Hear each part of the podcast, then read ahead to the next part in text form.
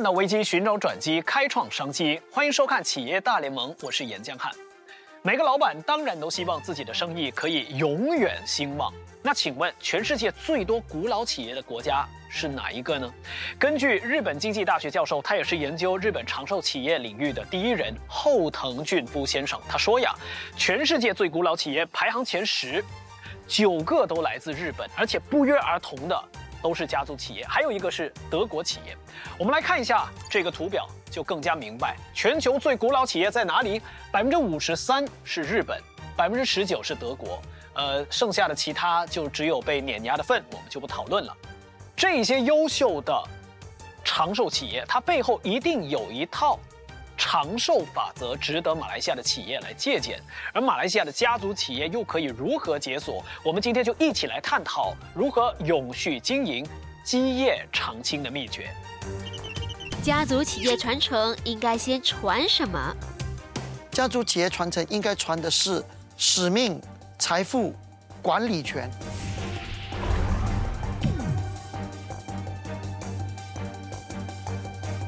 家族企业传承应该先传承的是理念、使命和责任。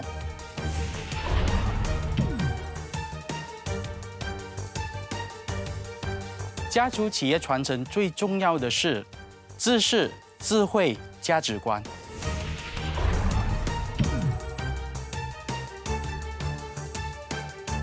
日本长寿企业的秘诀在哪里？我们还有一个图表，如果我们以行业分类的话，那些最古老的企业到底都是来自哪个国家？我们看看这个，那最古老的酒店是在日本，创立年份公元七零五年。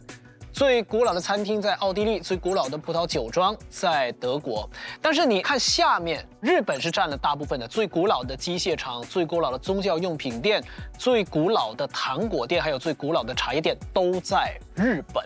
三位认为，日本这些能够经营那么长久的企业，他们的秘诀到底是什么？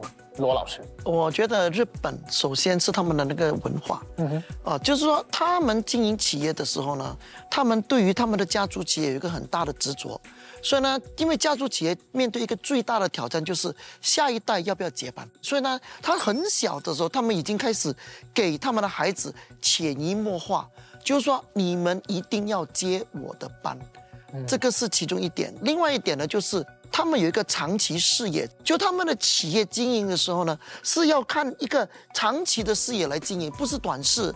所以呢，变成呢，他们可以策划很长远，让企业不断的一直生存下去。然后呢，从小的时候就已经把孩子训练成，就是说给他们知道，就是说。我有一天要接班，而这一个基因就这样子一代又一代传下去。所以日本企业最老的一次一个叫做金刚的组织，大概是一千多年。金刚组，金刚组，金刚组一千多年，一千四百多年。对呀，他们就是这样子传下去了，一直到了今天也是如此。所以，但如果你跟着日本家族企业，他们的孩子们，他们说：“哦，我好像就是我的使命。”所以，这个是企业传承，就是日本企业文化的一种，这是很重要的。这个企业传承的使命感，呃。李建友博士认为，呃，我做过了很多的调查了，关于这个日本企业，我总觉得哦，日本人的这个共家精神啊，这个专注专业是值得我们晚辈啦，我们这些 younger generation 我们所钦佩的。然后第二呢，我记得我的其中一个 case study 是关于这个三多利，它是这个日本的这个 whisky 洋酒文化。然后呢，它的那个 philosophy，它跟其他的企业有。一个不同，它的那个家具是以水为生，很多的这些企业都是以利益为生嘛。但是三多瑞集团它是以水为生，因为它的所有的这个制造的酿酒都是用到干净的水源，所以三多瑞集团哦，他认为我们要珍惜水源，所以水源自然会带给我们的企业发展的更好。然后另外一个他们的这个自驾的这个主义是利益三分主义，利益三分主义呢就是为客户、为客群、为社会公益。所以我觉得哦，日本企业它的长寿啦，我讲的这个长寿之道，很多都赖于呢，他们如何和当地的。当地的居民保持良好的关系，有了良好的关系，这样企业它就会很好的传承下去。所以李建友博士提的是工匠精神加上他们考虑的是钱之外的东西，对不对？而且那个钱之外的东西，就是跟自然，就你说的水，对还有跟人保持和谐，是是这样的一个秘诀所在。对对，那我想问一下 CJ，因为 CJ 的家族企业，他也是第二代继承人，然后你的家族企业大概有四十五年的历史了。那就您刚刚听过的那些原则来说，你回看自己的家族企业里头，会不会也有看到一些些这样的影子？最主要的话还是一样，就是你能解决市场什么问题吧。嗯哼，OK，我们自己本身的话，因为我们是在三四线城市，我们是 from 一个尼蒙德包一个小小的一个地方，所以我们一直在想的就是如何去解决三四线城市的人买得到优良电器的这个产品，所以我们一直往这个方向一直走下去。嗯。嗯，看回去自己本身的话，我会觉得说，如果要做好这一件事情的话，还是一样，就是以稻盛和夫所讲的，就是作为人何为正确，就是我们在做任何一件事情，我们先看回去自己本身能不能接受。如果我们能接受的话，那我们才把这件事情给做下去。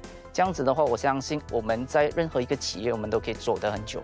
刚刚你说稻盛和夫先生，您就是在家族传承这个企业的过程中，都有强调稻盛和夫的精神吗？对对对，就是以利他为主的这个精神是存在的。对的，对的，在过去这个 MCO 这个这段时间，大概两年时间，我们的员工的话，基本上从过去的呃这一个薪资的话，可能从两千多块吧，拿到来大概像现在的话，平均都会有五六千块。所以以这个三四线城市的话，基本上是蛮多的了。所以我们自己本身也一直在去教育他们，就是如何去提升他们的这个生活品质。明白。我在这里可以补充啊，来关于老老师喜鹊，因为他们是来自于小镇嘛，所以刚才呃李博士有讲到关于这个跟社区的连接嘛，所以他们的电器店是跟当地的社区连接是蛮深的。啊，这个是很重要的，因为他们走的是三四线的小镇，所以呢，变成他们在那个镇上，几乎就是他们以那个镇以他们的电器店为中心来买啊、采购啊那些电器，所以某种程度来讲呢，就成跟小镇里面有一个很很密切的一些的的关系，包括员工，也不要忘记，他们也给小镇创造了就业机会。然后他们也通过这几年，通过很多激励机制啦，等等等等啦，让他们的员工的薪水提升。这个就是日本企业为什么很看重跟当地的社区的连接。日本企业它强调企业文化的深耕。那当他去到海外，包括来到马来西亚之后，他是否保持他一贯的做法，还有他一贯的文化？企业大联盟团队呢，就去到了 ABC Cooking Studio 在马来西亚的工作室，我们来看看他们的采访片段。跨越疆界，日本企业如何发挥职人精神？一九八五年创立的日本著名烹饪工作室 ABC Cooking Studio，在日本拥有超过一百家工作室，全球十四座城市有三十八个据点。二零一六年，ABC Cooking Studio 入驻马来西亚，三年里开了两间工作室。除了把当地的教学制度和日本食谱带入我国，日本的企业文化也让人大开眼界。那你觉得日本企业和大马文化的差别是什么？就是最大的区别就是那个 omotenashi 这个字的来源就是 omote 是表面，然后 ura 是里面，nashi 是没有的意思，表示就是没有表面的东西，不做作，然后很真诚的一个服务态度，会从一些小细节做到位，会从顾客的角度开始出发。我们在聘请导师方面呢，他们呃来到我们这里 ABC 呢，我们的老师日本老师通常都会。给予培训，就是最主要的目的是他们人与人之间的连接，这个是很重要的一个部分。不做作，不做表面的东西，可不是说说而已的口号。有日本导师亲自培训，强调人与人的良性互动，而那种凡事把事情做到极致的专业态度，正正体现了日本人的职人精神。我觉得在日本企业工作，他们会更注重人与人的 connection。我们不需要让顾客觉得他们来这边上完课就回家了，就我们要把他们当做是朋友之间对待，对待同事之间也是一样，不是那种竞争的关系，而是一起互相学习、互互相努力，发觉同事有什么不对的地方也要提出来哦，就一起进步这样子。教学细腻、系统化的分工、准时，这些对大马人来说是常识的工作伦理。在日本企业里，却内化成了一丝不苟的工作常态，而不是追求的目标。那这一切都还是以企业的业绩为导向，而公司对优秀的员工也提供了明确的激励因素，让他们也感受到备受重视。在日本导师训练的时候，我觉得他们很细心，他要我们很专注于我们的训练，所以呢，就需要认真对待每一场训练。然后呢，细心的部分是呢，他每一次讲解每一个步骤，都会讲解为什么我们要这么做，然后为什么不能这么做的原因，会导致你的成品变成怎么样子。就会很细心的解释给我们听，然后我们也会把这细心的部分给传导给我们的顾客。因为我觉得他老师教的很好，而且很仔细，在二十呃两个小时内呢，我就可以上手学的一个新的菜肴。I like that they are very systematic, so every time I come to class, I know what to expect. They always start on time. 服务方面其实呃随时都可以联络上他们，我很喜欢他们沟通方面。因为他们都很很快可以帮我解决问题，而且他们永远都很准时。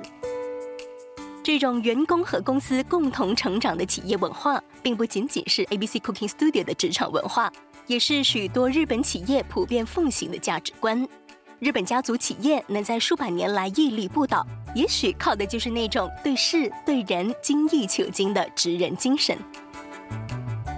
日本公司呢，它很注重效率跟业绩，那所以通常呃就是很出色达标的员工呢，我们都会就是派他们去日本总公司，就是参加一个一年一度的一个颁奖礼，他就会可跟各国的出色的员工有一个交流和一个学习这样。除此之外，他们也会有机会去海外发展。开创新的店铺的时候，他们也有机会去参与的。Uh, I've been through a lot of training, career growth training, and also encouragement for us, not just only for us to cook and to teach people, but also it's for our own good, which we also have to have the goal to achieve and yeah, continue growing in this company.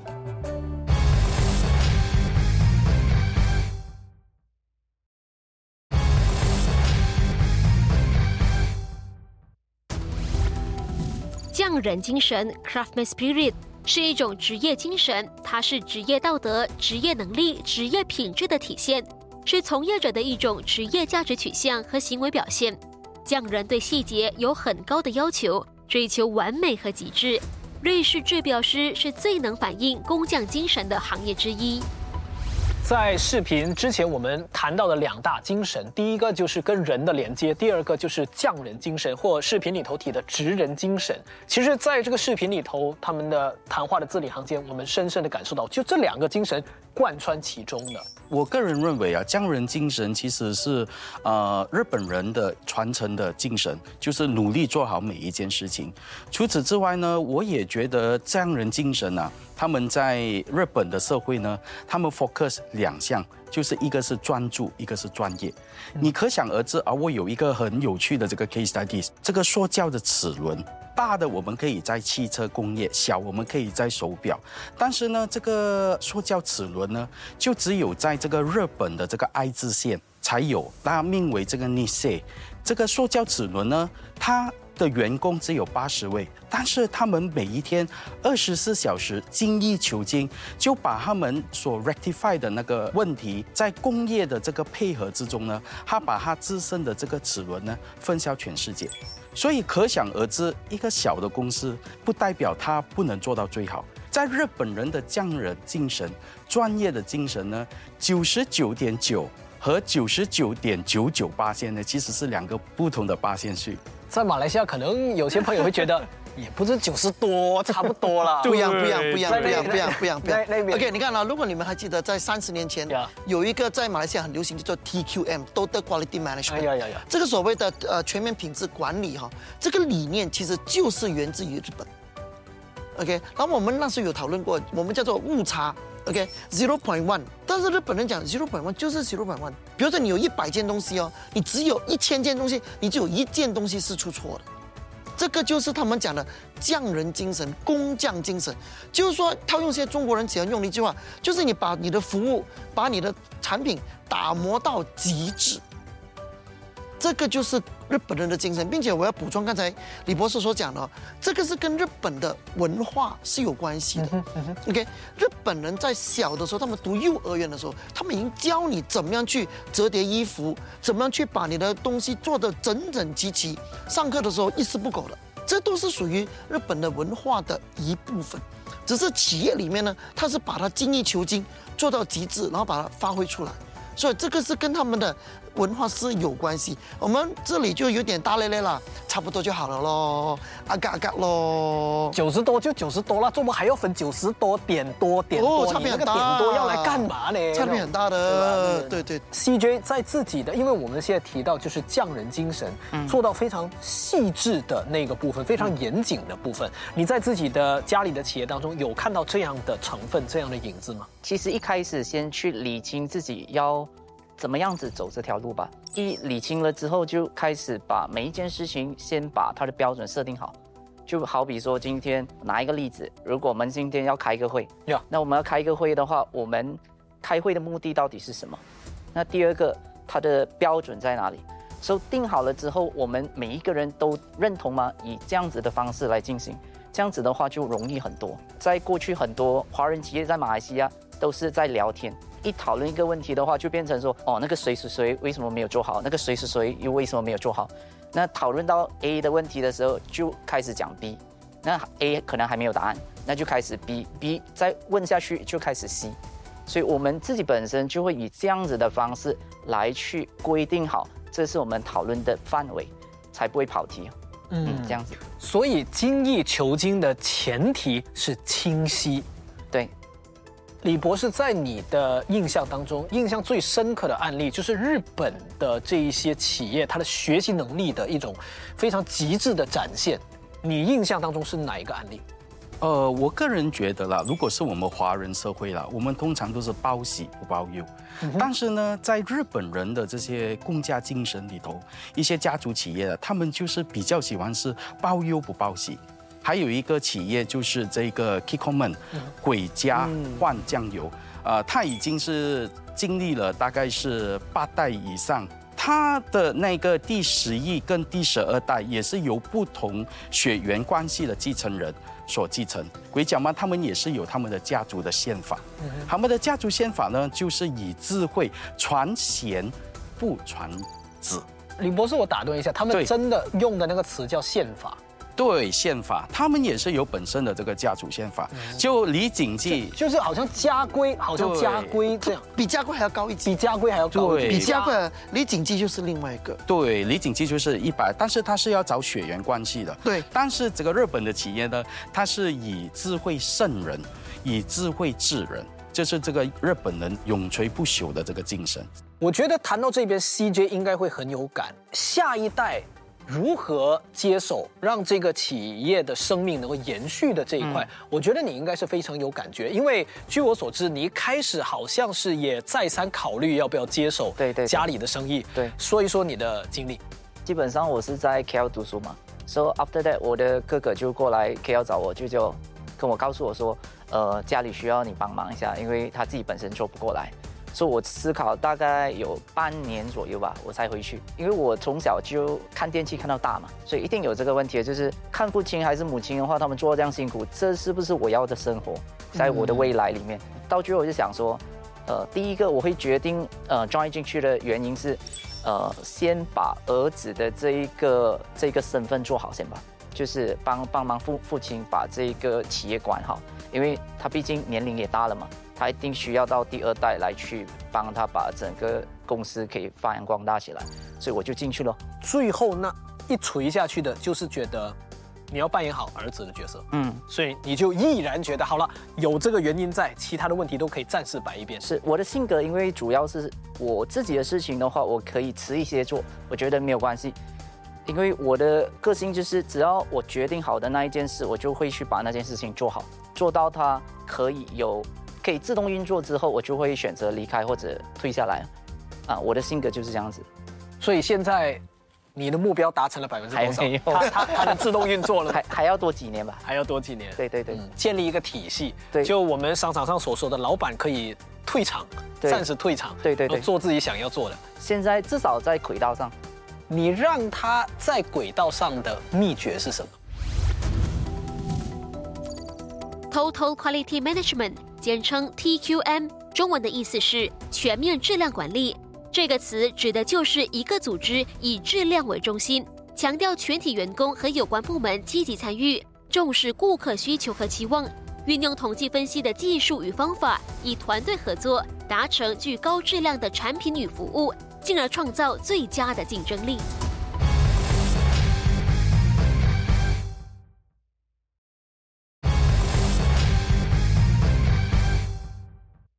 你让他在轨道上的秘诀是什么？自己本身会写蛮多一些系统，比如说一些分钱的系统啊，或者一些 KRA 给我们的 HQ 的 personnel。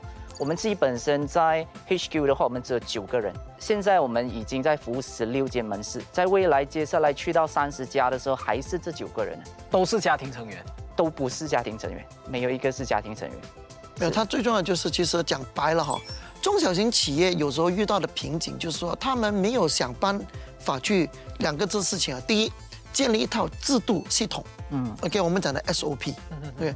第二个就是团队，缺一不可。打个比方，我讲的最熟悉的，比如说麦当劳，对吧？为什么麦当劳你看到全球三万家，你无论去到任何一家麦当劳，他们的 SOP 是一样的。你真的去他们的菜单是一样的，他怎么做到的？其实这个就是我们讲的你的系统。然后呢，他们有一套培训的系统，这个就是他们的团队做出来的。而这个就是中小型企业缺乏的两样东西：一个团队，一个系统。呃，这个就是 CJ 一直在想办法怎么去把它打造出来的东西。呃，CJ 你在把家族企业带上目前的轨道的过程中，遇到最棘手的问题是什么？还是一样，就是父亲。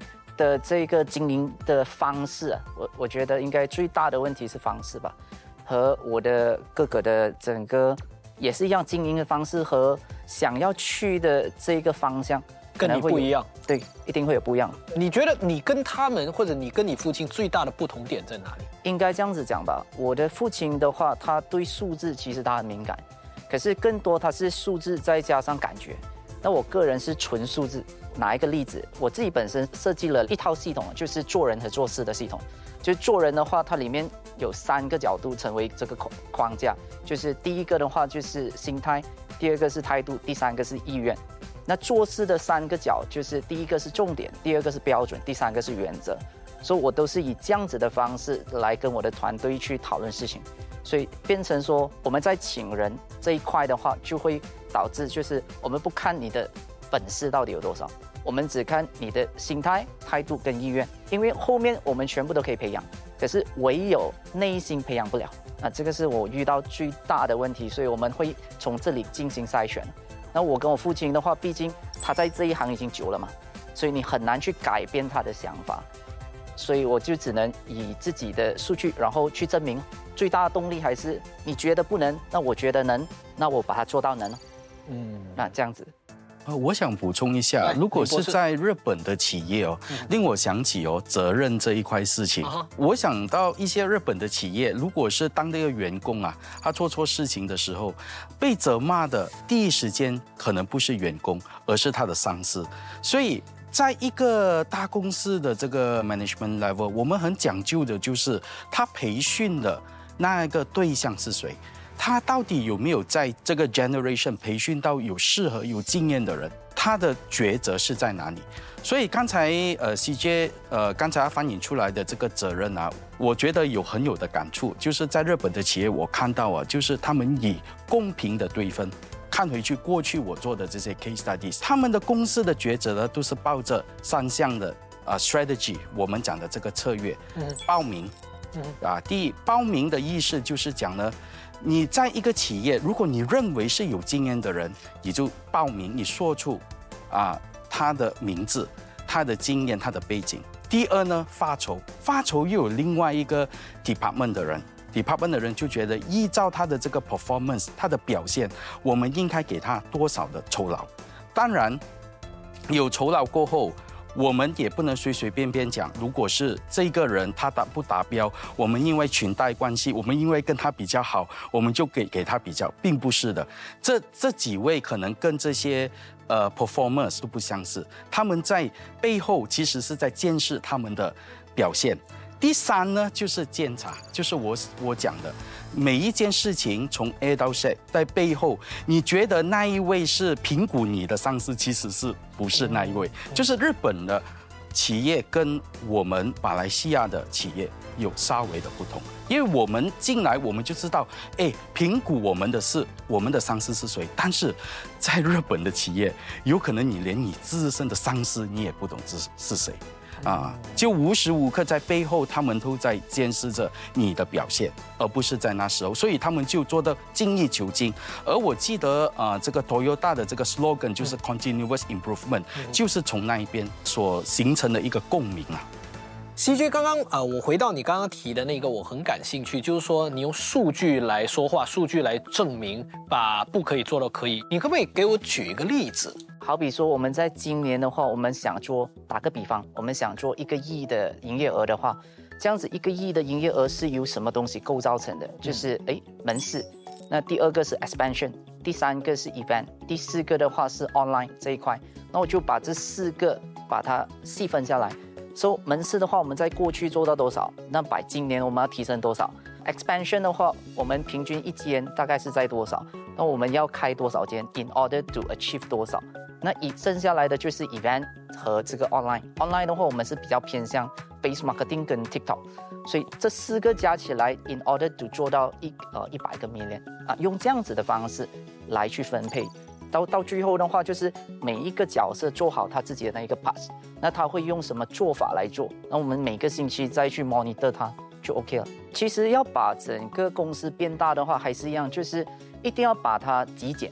很多公司从小变大的时候就开始复杂了，那在大在变得更大的时候，它就要再加更多的人，从而是整个 expenses 变到越来越重，其实到最后就赚不到钱。到最后垮了，为什么？因为里面一群人一直在有很多纠纷，所以我们自己本身的话，我们比较喜欢的就是扁平管理，就是公司的话不要有太多人，我们就以这么少的人去管理这个公司，然后每一个人的角色讲清楚，然后我们每个星期每一个百 months 的话，我们再进行讨论，其实就可以看得到我们的进度。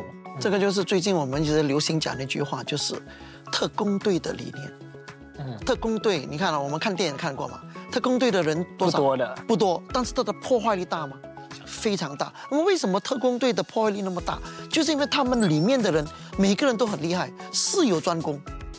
然后呢，领导力的目标很清晰，知道我们做什么，目标很清楚，知道做什么。每一个人的岗位设计的很清晰，你的特工队，你的破坏力就很大。那么你就可以把整支队伍的那个效率提升的很大。其实 CJ 收发。在过程当中，其他家族成员对你这样的一个很清晰的一个管理方式，你的笑容，你的笑容让我觉得好像曾经遇过很多阻力。你来说一下挫折吧。其实一开始还是有不同的人会有给一些反对声音哦，不管是旧管理和新管理会出现的冲突，就是在这里。可是很多，好像我们比如说第二代到最后，为什么可以去冲破这一点？就是不只要有想法，你还要有做法。很多就是第二代就是有想法，可是却不要。这个就是我一直在讲的，就是想要却不要。要什么？想要结果，不要什么？不要过程。过程那个冲突就是啊，不能让他是我的父亲啊，他是我哥哥，他是我姐姐，他是我妈妈。然后到最后的话，就是我不想管了，我就走了。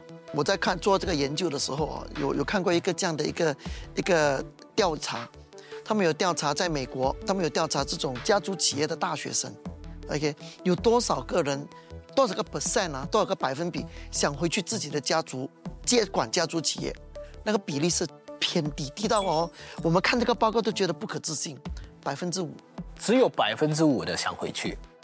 因为为什么？其实就冲着刚才西姐的那句话，那是我爸爸，那是我姐姐，那是我哥哥，那是我大嫂，那是我我的弟媳，那个是我的，好不要做了，我我我不做了，我我我去打工好了。嗯，你明白我的意思吗？那 CJ 你是如何面对这些？因为你刚刚你说到冲破才能有成果。对对，我的性格是，我不管有任何反对声音，那我既然我选择要做这件事，那我就去做。我就不管他，一部分他也是我动力来源呢。就是他越觉得不能的东西，我越想证明能。往往都是因为这样子的一个 loop 的话，从而导致哎，我产生了很大的动力。所以我就想证明说，哎，其实可以，以数据来讲是可以的。给一个例子，好比说我拿一个 Canopy，Canopy 的这个数据，在过去他会觉得说，哎，这个 Canopy 的话，其实不能以这样子的方式一定亏钱的，所以我就把整个 expenses 规划出来，呃，这个是我的成本。After that，我要做 revenue 做多少？那我要这样子做，到最后达到的时候，他还是一开始也是不相信的，就觉得，啊，其实会亏，还是会亏钱的。我就把我们 system 的所有的结果拿出来，然后就是 revenue 多少，收到多少钱，我我 advance 也收到多少钱，所以我全部这样证明给他看，就是，哎，扣除我的成本，我还有多少盈利。所以到最后两三次之后，他就开始就不太讲了。这是第一个例子。第二个例子简单一点来讲，就是 icon。在过去的话，呃，因为我们都是在用 standing icon，就是 non-inverter。So after that，从一开始转化变成是 shilling cassette，因为我是用计算方式嘛，所以一开始那个成本可能涨很多。所以他还是一样就讲说，哎，其实用这种 standing icon 就好了，其实还是可以冷的，然后又便宜。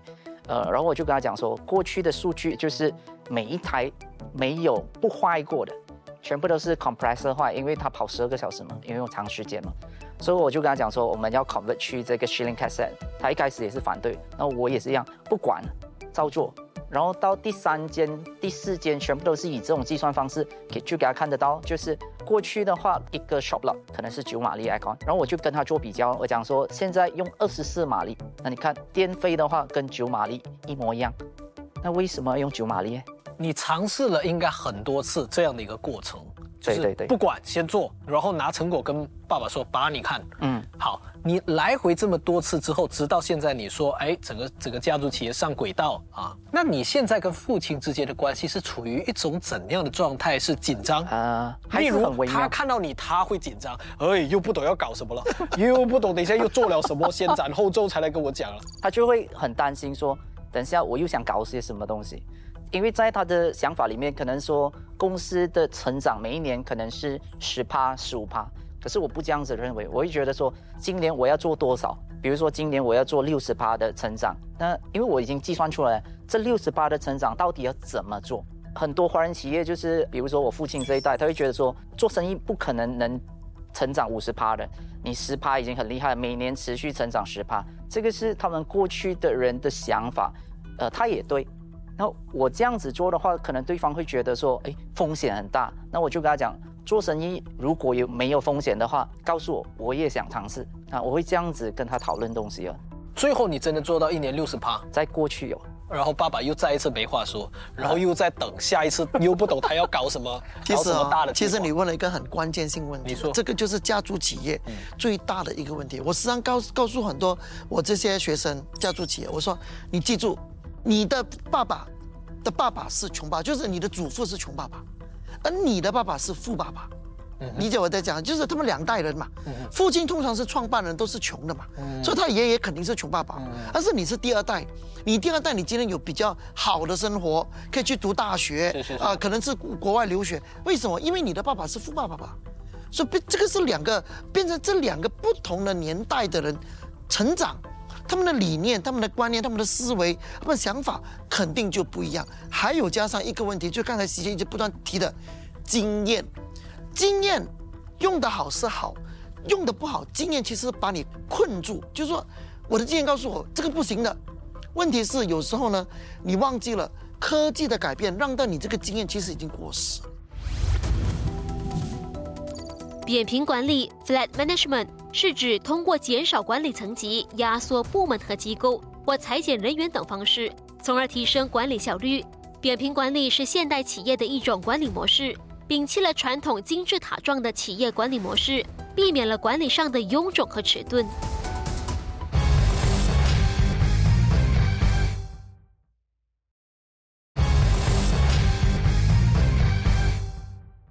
李博士里面会不会提到的那些例子，会不会有就是因为家族成员之间不协调，所以分裂出来搞另外一家公司的那一种成分？因为我手头上有八十多家的 case studies 啊，家族企业就是工业型的，因为我们都能看到它的整个的这个 organization structure，它整个结构。我发觉到，因为有一些国外回来的孩子们哦，他们都不要做太过呃朝九晚五的工作，所以有时候我是看到他们是做这个工业的，但是他们自己有另创一间公司，是做这些 customization 啊，或者是这些 consultation service。所以并不是是讲第一代他们就是古板，还是他们不理解。其实他们已经是知道，他们如果在他们的企业，如果依旧我们家族的这一些所谓的这些 guidelines、这些 protocol 的话，有可能会造成一定的纠纷。所以他们就有时有一些活生生的家族企业，甚至打本，就讲给予他的下一代，努力创造另外一间公司，而跟回他们自己的家族企业孔币。这一些这样的案例，在食物工业，或者是在这些我们讲的 rubber 塑胶工业跟这个 plastic，都处处都可以见。而且在日本的企业哦。我们可以看得出，好像我们讲同行就如敌角，嗯，但是在日本的家族企业，往往你会看到八大的家族企业同一个行业，但是他们都会在同一个时间，大家一起讨论在工业上有发生这样什么问题，好像比如是 CJ 是在这个电器业的，在电器业所发生什么问题，我们需要怎样 rectify 解决这个问题的所在，这我觉得跟我们马来西亚的家族企业还是有一点分别。就是他们能够做到同行不如敌国。对，我们接下来要再看一支视频，因为在马来西亚呢，家喻户晓的企业当中有好一些也已经传到第二代了，包括我们所熟悉的海鸥集团传到了第二代陈景刚先生的手上。我们现在来看一看海鸥集团的故事。大马企业家族该如何传出使命，创造新价值？海鸥集团于一九七五年成立，是大马人家喻户晓的品牌。创办人陈凯西过去在本地的华人企业圈更是备受敬仰。海鸥集团第二代接班人陈景刚接棒时，又是带着怎么样的思维领导集团往前走呢？那你现在是第二代了嘛？如果你第二代接下来你要继续传承的话，你觉得遇到的最大的挑战是什么？呃，像海鸥这样的一个企业。我们经营的是文化的产品的一个公司，它传承的首先是那种啊传统的价值观，发扬中华文化，先要有这个决心跟这个价值观，我们才能去谈如何传承一个生意。像我的情况有点特别，就是我是从小在这个企业里边啊长大啊，打个比方，上学回。回来就是不是回家的，是回来啊公司，跟着妈妈一起上班。但是我是做功课，在耳濡目染之后呢，呃，从小也培养了一个对企业的认认知，所以我我觉得我们这个传承来说，应该是无意间的传承。陈景刚在还未接手海鸥集团前，是从仓库员开始做起，并到不同部门学习。如今，身为公司的领导人，对于培养下一代的接班人时，却碰到了和自己当年截然不同的问题。这个也是我很头痛的东西啦啊，呃，因为我两个孩子是在呃美国啊成长，可能思想方面洋化一点点。但是我对他们都非常有信心，因为我的太太也在我的公司上班，我也经常会要求他们来公司啊，想走回我以前的老路这样子。比如说公司的活动，我们也让孩子积极的参与进来。我很高兴，我的女儿在去年她来打零散工，也是在我的公司，无形中会让她慢慢增进的了了解。我只能呃尽量的有意无意的这样的影响一个家庭的价值观跟企业的价值观，可以通过后天的啊融合，慢慢的去建立起来。带领着一家承传文化的家族企业，陈景刚在企业创新的路径上一直拿捏传承和创新的平衡点。他还引用学习武术的比喻，在企业创新提出了独特的见解。生意，生意嘛，有创新才有生意，所以创新本身是一种啊，要建立在传承的基础上去发挥。哎呀，这个就像古代你学学武术都好啊，甚至是先学扎马就要扎扎一年是吧？以后再教你一些拳术，基础这种东西就是传承，啊，创新是你在融会贯通以后，你才能够创新。你在没有基础的情况下，你乱乱去打，你以为你能创新很多，啊花招出来，人家一拳你就过去，你就完蛋了。所以，呃，一定要传承好你的啊基本功啊一些 values，慢慢的不断的积累的时候，你的创新才是有价值的。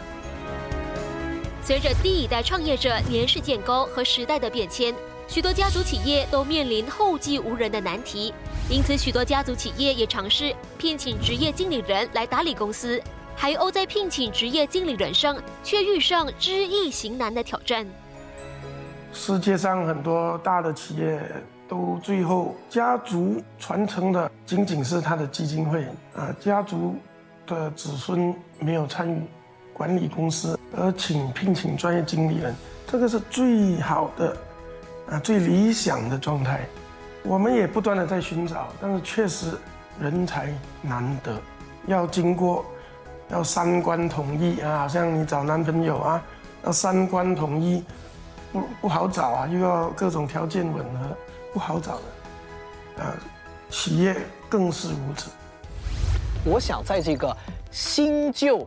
传统跟新作风之间的对接，中间可能会产生一些矛盾，它如何能够做到一个很好的协调？大家有怎样的看法？CJ 你自己本身觉得？我自己本身还是像刚进来公司的时候，我是负责 HR，所以你可以想象，就是二十四岁的一个年轻人，嗯，在什么经验都没有的话，怎么样子去做好这一块？对。